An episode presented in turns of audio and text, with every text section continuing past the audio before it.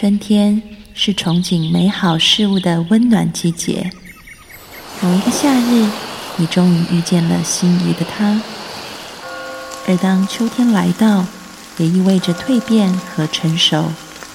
幸好度过了冬季，你变得更加坚强、安定。欢迎收听《心安理得》，我是安安老师。从今天开始。我会陪你走过春夏秋冬。二零一七，让我们做一个刚柔并济的女人。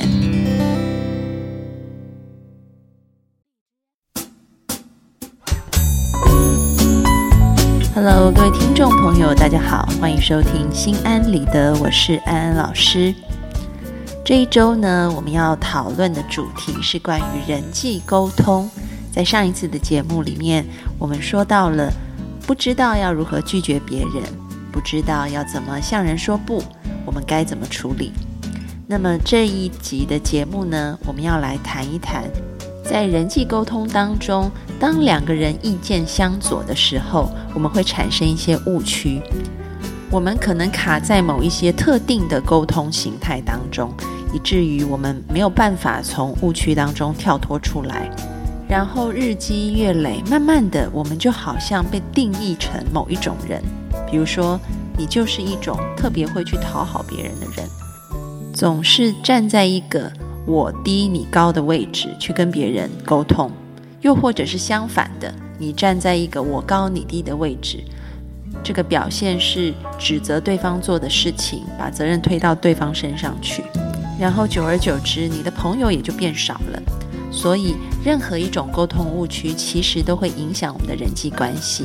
我们今天的节目就要来谈一谈，我们怎么样辨认出一些特定的人际沟通的误区，然后我们要从这些误区当中跳脱出来。欢迎进入今天的讨论。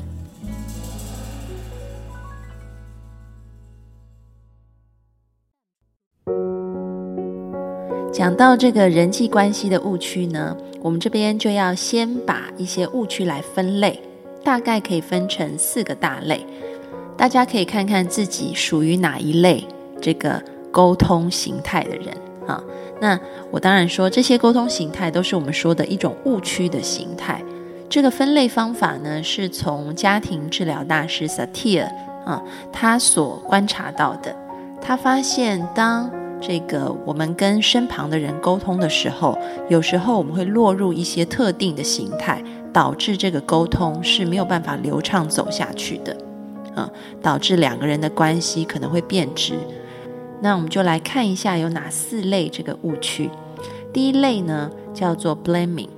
翻成中文就是一种指责的沟通形态。我们举个例子啊，比如说两个人要共同完成一个工作。比如说煮饭，这个先生太太一起下厨，然后呢，这个菜煮焦了，这时候可能先生就会说：“都是你害的，你刚刚应该提醒我这个火要关小一点。”嗯，那太太可能就会觉得很委屈啊，明明就是先生的错，怎么反而把错都推到我头上来？这个先生表现出来的就是一种指责的沟通类型，其实是为什么呢？原因就是因为，其实这个先生他可能是非常害怕失败的啊，那他会觉得这个有错，如果是我来承担的话，那代表我个人的价值会降低，所以呢，我不愿意做这件事情，我内在自然而然就会把这个东西推到别人身上去。所以你可以看到，当这个失败的这个单子下来的时候，他的箭头是往外的，就是往外去攻击别人。以减轻他内在的这一种罪疚感或者是恐惧感，啊，这是第一种我们说的指责型的。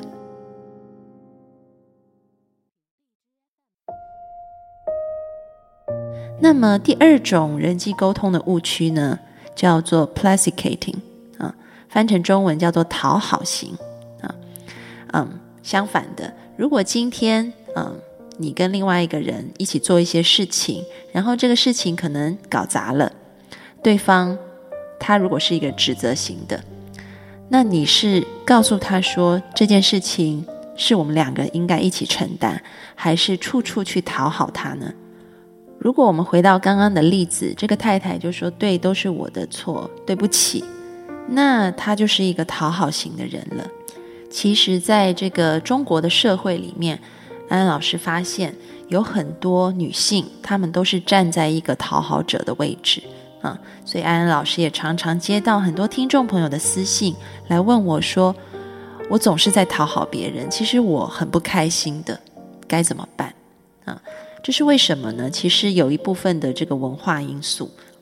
首先，我们中国是讲求和谐性的一个社会，我们是一个集体主义的社会，所以大家都希望维持事情的和平啊，不希望有任何的冲突产生。还有，中国在传统文化上面是一个男尊女卑的社会啊，这个女性被教导是要这个谦让啊、妥协、柔软才是美德。所以，久而久之，就影响到中国女性在沟通上面的一个态度，他会偏向于比较讨好对方的类型。但其实这也是一个沟通误区，因为你可能让对方开心了，但是你自己是很不愉快的。而且你会发现，越讨好对方，你的自我价值感越低，然后呢，对方也会觉得你的价值越低啊，所以越来越处在这个不平等的状态。那么，这就是第二种。沟通误区啊，我们说讨好型。那么还有第三种啊，这个英文叫做 super reasonable 啊，翻成中文就是超级理智型。这个超级理智型呢，通常啊，你可以看到的表现就是，你会发现这个人他在跟你吵架的时候，他好像完全没有情绪的。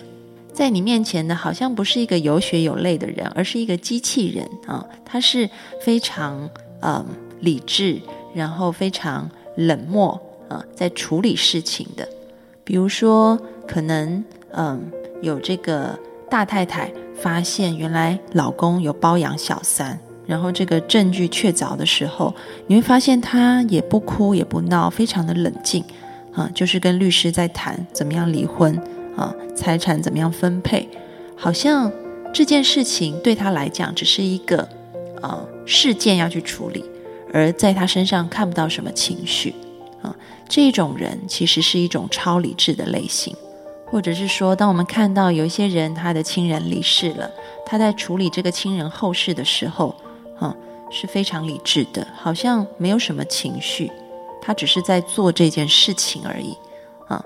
但是呢？嗯，当别人想要去安慰他，想要去跟他谈一谈感受的时候，他们基本上是很抗拒的，也很拒绝去谈论这个部分。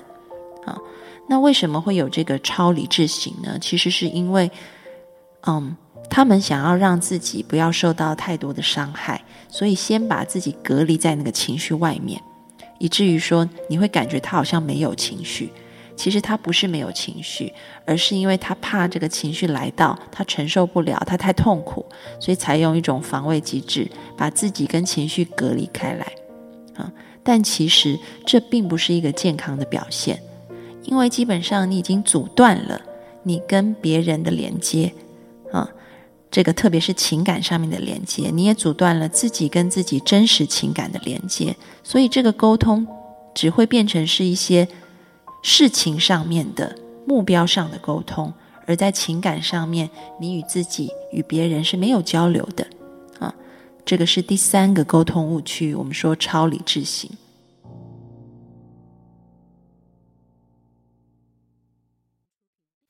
那么最后一种沟通误区呢，叫做 irrelevant，翻成中文就是一种事不关己型。啊，嗯，其实我们在很多。中国的男性身上可以看到这个类型啊，比如说你跟他说什么，他都是好像左耳进右耳出，没有听到一样，或者是你跟他说我们来沟通一下，他就一直在看电视、看报纸啊，或者是说啊改天再说吧，这些都是一种比较逃避型的沟通，他不想要去进入这个沟通的场域当中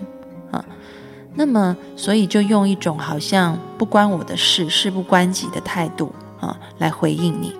为什么会这样子？其实是因为他不知道在沟通当中他会站在什么样子的角色啊，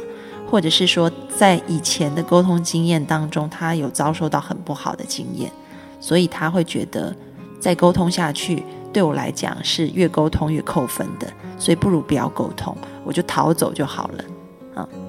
安安老师有时候会收到一些男性听众啊，他们跟我求助说，老婆一直找我沟通，我就一直逃啊，但是好像他就一直抓着我不放啊。那你问他说为什么你不跟老婆沟通呢？他会说因为老婆总是在闹啊，无理取闹，所以我不知道怎么跟他沟通，所以我干脆就逃跑，或者是装没事。他们就是很典型的这种 irrelevant 事不关己型啊，所以大家可以稍微检视一下，你有没有落入这四种误区当中？我相信每个人多多少少都会有啊。那接下来我们就要来讲一讲。有错没关系，我们改就是了。如果我们落入了这些误区当中，我们要怎么样子可以从这个误区当中脱身，进而发展出非常好的这个人际互动的关系呢？其实没有大家想象的那么困难，我们只要把握一句口诀就好了，非常简单的，那就是觉察自己，关爱自己，同理他人。尊重他人。首先，我们先讲这个觉察自己，然后要关爱自己的部分啊。其实我们会很快的落入误区里面，大部分是因为我们没有觉察到我们内心的恐惧。我们都是很单纯的，只把刺激跟结果从以往的经验当中连起来，却忽略了中间的过程。比如说，可能对于一个为什么要指责别人的人，他得到的刺激是。工作出错了，然后呢，结果是被骂啊，所以他把两个一连起来，他就是觉得，那我把责任推到对方身上去就好了。他完全没有去体察到，原来我内心现在存有的是一种恐惧感，或者是我们说讨好也是一样，这个刺激是错误发生了，然后这个结果是对方不开心，那我这样两个一连起来。啊，我只知道说，那我赶快我来承担好了，不管这个到底谁对谁错，反正我来担，那对方可能就可以开心了啊。但是他忽略了我在讨好别人的这个过程当中，我为什么会有这样子的一个行为？我为什么会出现这样子的反应？是不是因为我内在很害怕失去对方啊，失去别人的对我的一种肯定，所以我采用一种低姿态？自我察觉是非常重要的，就像你可能习惯走一条路，这条路上有坑坑洞洞，然后你总是会掉进去，然后要再爬出来继续走。但是如果你自我觉察的话，你愿意看着你的脚步快要到那个坑洞前面了，你察觉到了，你就可以绕过它，不要掉进去。所以我们要先提高我们自我觉察的能力。当你发现别人跟你沟通这个刺激一来的时候，你不要马上就做出反应，马上就想到结果，而是你要考量一下，我现在内心的感受是什么啊？为什么我会有这样的感觉？然后我是不是要跟以前一样走这条坑坑洞洞的路，继续掉进这个沟通的误区，还是我愿意选择一个跟以往不同的方式来跟对方沟通？啊，这是第一点，自我觉察。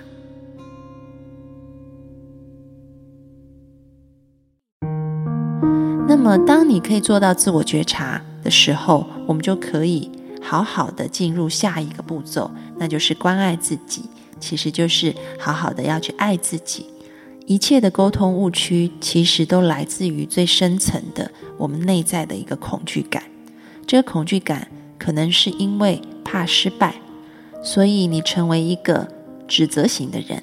或者是因为你害怕不受重视。被抛弃，所以你成为一个讨好型的人，或者是你害怕面对自己真实的感受，所以你成为一个超理智的人，或者是因为你害怕不知道要怎么样跟对方沟通，怕越沟通越糟糕，所以你成为了一个事不关己的人。你可以看到，都是因为内在的恐惧，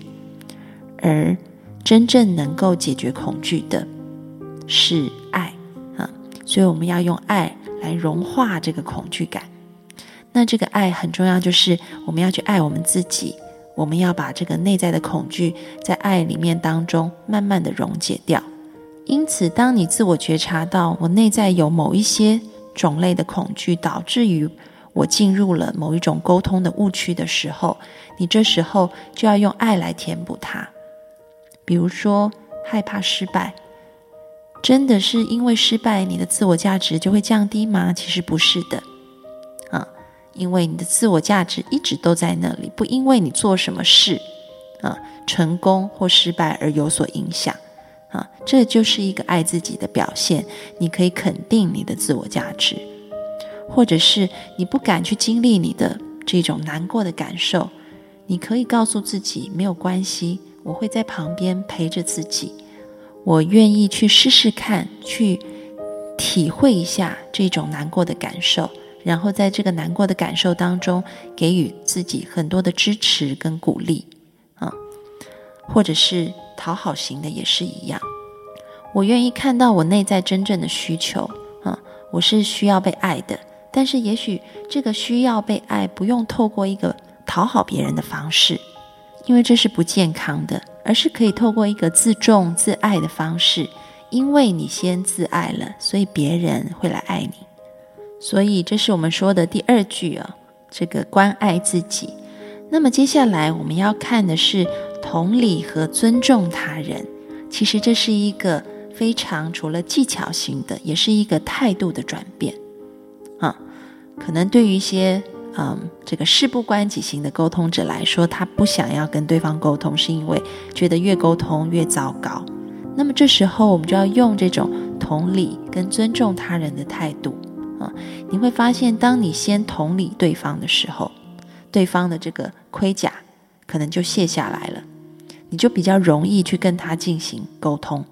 特别是对于一些人哈，觉得说好像另外一半常常无理取闹，